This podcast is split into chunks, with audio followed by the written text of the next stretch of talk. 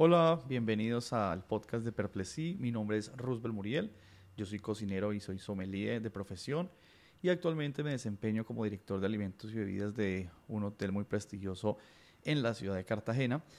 Perplexí es un blog, es también un perfil de Instagram, es una página web donde desde hace algunos años yo comparto mi visión de pronto de la gastronomía y en, en el Instagram pues comparto viajes, comidas, eh, restaurantes a los que voy y de pronto alguna que otra receta, muy pocas la verdad, pero es una, un portal, digamos, donde yo puedo expresar un poco toda mi óptica gastronómica, pues que llevo ya de casi más de 12 años eh, en este mundo. Entonces, pues bienvenidos a este podcast. Este es el primer eh, capítulo, básicamente, donde quiero comentarles un poquito quién soy yo, por qué me motivé a hacer, hacer este podcast.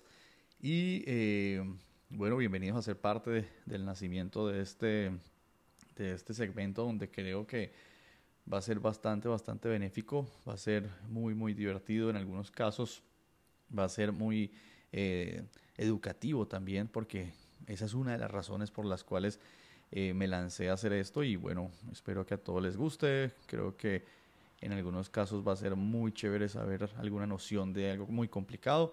O en algunos casos también poder compartir con ustedes como una, una versión más completa de cosas que ni siquiera nos hemos puesto a pensar eh, de productos, de temas que manejamos en el mundo de la gastronomía, eh, de los vinos, de la comida, los tabacos, los productos gourmet, de los viajes y el turismo, pues porque en realidad es a lo que hoy me dedico.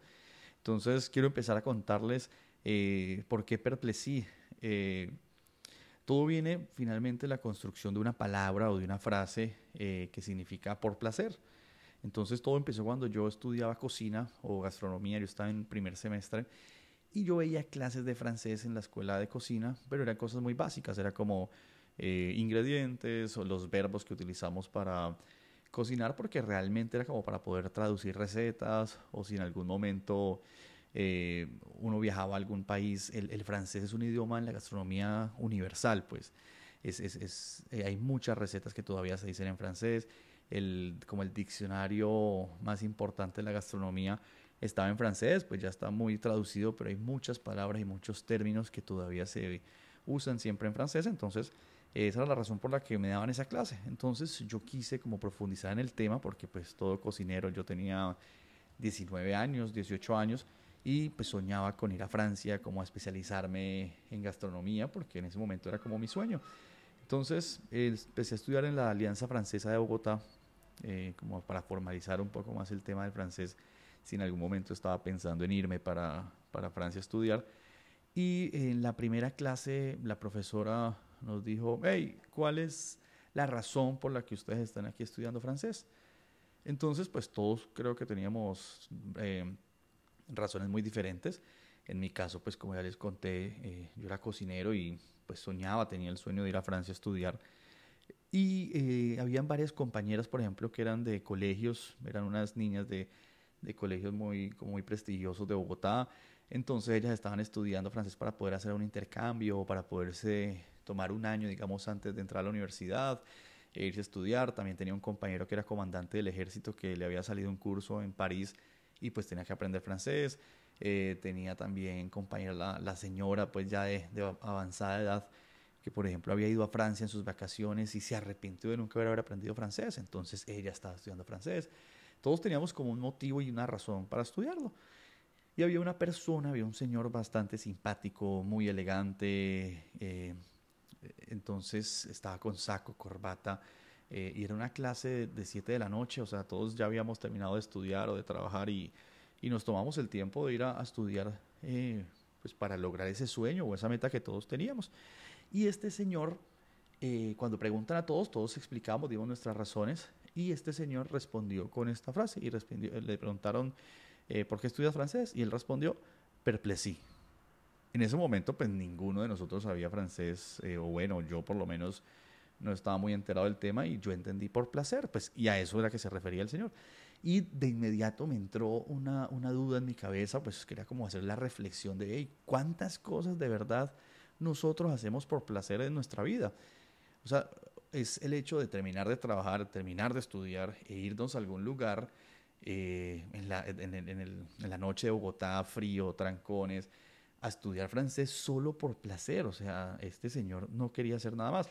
Luego me enteré y bueno, y lo conocí y supe que era corredor de bolsa y de verdad salía de su oficina a, estudiar francés. Entonces eso me causó como muchísima curiosidad siempre. Y esa frase me quedó sonando. Entonces me parecía muy interesante que fuera algo, algo por, por francés, por placer, perdón.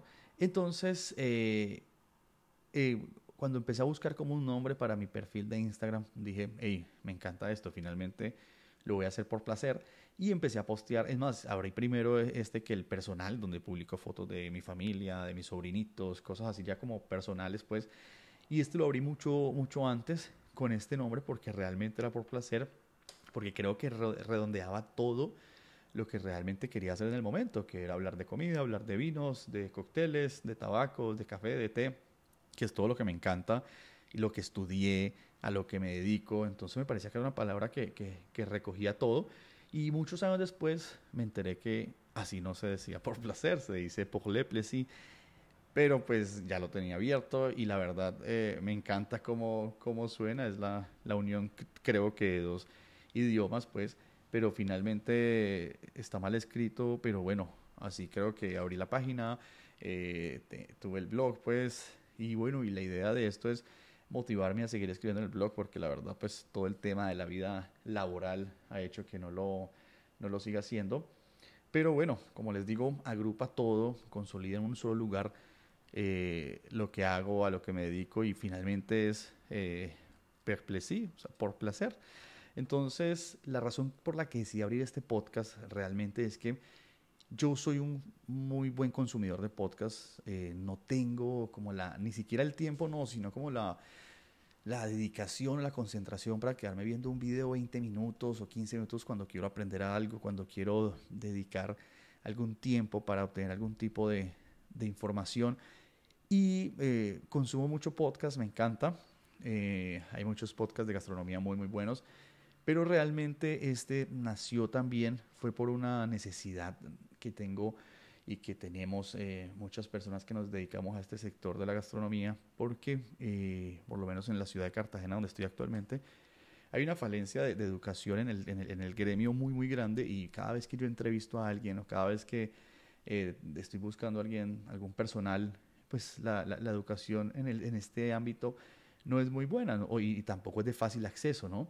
Entonces, siempre, por ejemplo, yo hago preguntas muy puntuales, eh, como, pero básicamente lo que busco de la persona es cuánto te esfuerzas por averiguar algo que no sabes o cuánto, cuánta curiosidad tienes. ¿Por qué? Porque yo he tratado todo. O sea, les cuento que yo he hecho manuales, he hecho boletines semanales, he hecho videos, les he hecho presentaciones con diapositivas y los grabo en video, los cuelgo en YouTube para que los puedan ver cuando quieran, como quieran, eh, lo puedan pausar y después seguir, eh, como tratando de eh, cómo le llegamos al público, cómo les llego a que ellos quieran aprender. Entonces tuve una situación donde entrevisté a alguien y lastimosamente yo no me acordaba de esa persona y este este personaje me dice, señor Roosevelt, ¿cómo está? ¿Cómo le va? ¿No se acuerda de mí? Yo, uy, no, qué pena, de verdad, qué vergüenza, no me acuerdo. Sí, usted me entrevistó hace un año para un, para un trabajo. Y yo, ay, ¿qué pasó? Y me dijo, no, usted me dio muy duro, no, no, no, usted me hizo unas preguntas muy difíciles. Entonces, paréntesis, yo de verdad siempre digo como, cuéntame algo que tú sepas. O sea, si tú dominas un tema, si tú, por ejemplo, me hablas de rones, eh, dices, yo sé de ron, háblame lo que tú quieras, yo no te pregunto, tú dime, si, si me haces que yo te pregunte, pues de pronto te puedo corchar y justamente esa es la razón por la cual yo les digo, explícame tú lo que tú quieras. Y me dice, no, usted me dio muy duro, es que esas preguntas que usted me hizo. Y yo, ah, bueno, no, listo, pues, y, ajá, y cuéntame, ¿estudiaste o te preparaste? No. Y yo, eh, ¿cómo así? ¿Y qué estás haciendo? Eh, no, trabajé en una licorera hace seis meses. Y yo, ah, bueno, por lo menos has tenido tiempo de, de, estudiar el tema de los licores. No, la verdad no, no me queda tiempo. Y yo, ajá, pero tú coges una botella, la volteas y puedes saber de qué está hecha, el país, algo, la, historia, algo, algo, algo tiene que decir la botella. No, no, no, la verdad no he tenido el tiempo.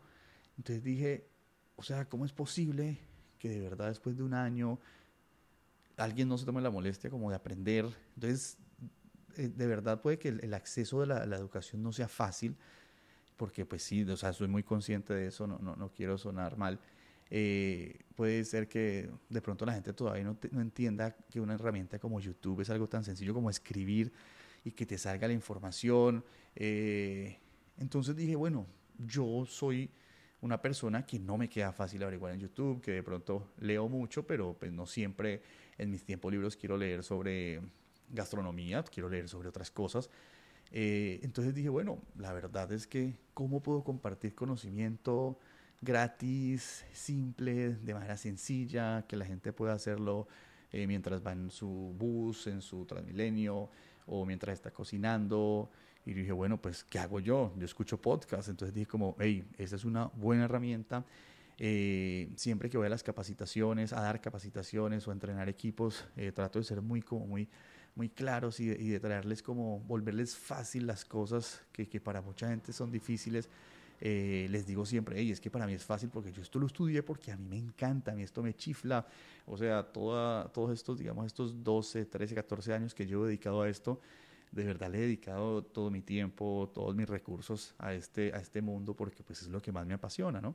Entonces, esa fue como la razón por la cual eh, hoy están haciendo este podcast y espero que hayan muchos, muchos capítulos con temas de verdad muy sencillos, temas que lo que considero es que todo mundo que ame la cocina, que sea foodie, eh, que, que, quiera ir a restaurantes y tomarles fotos, que quiera trabajar en este gremio, eh, quiera saber.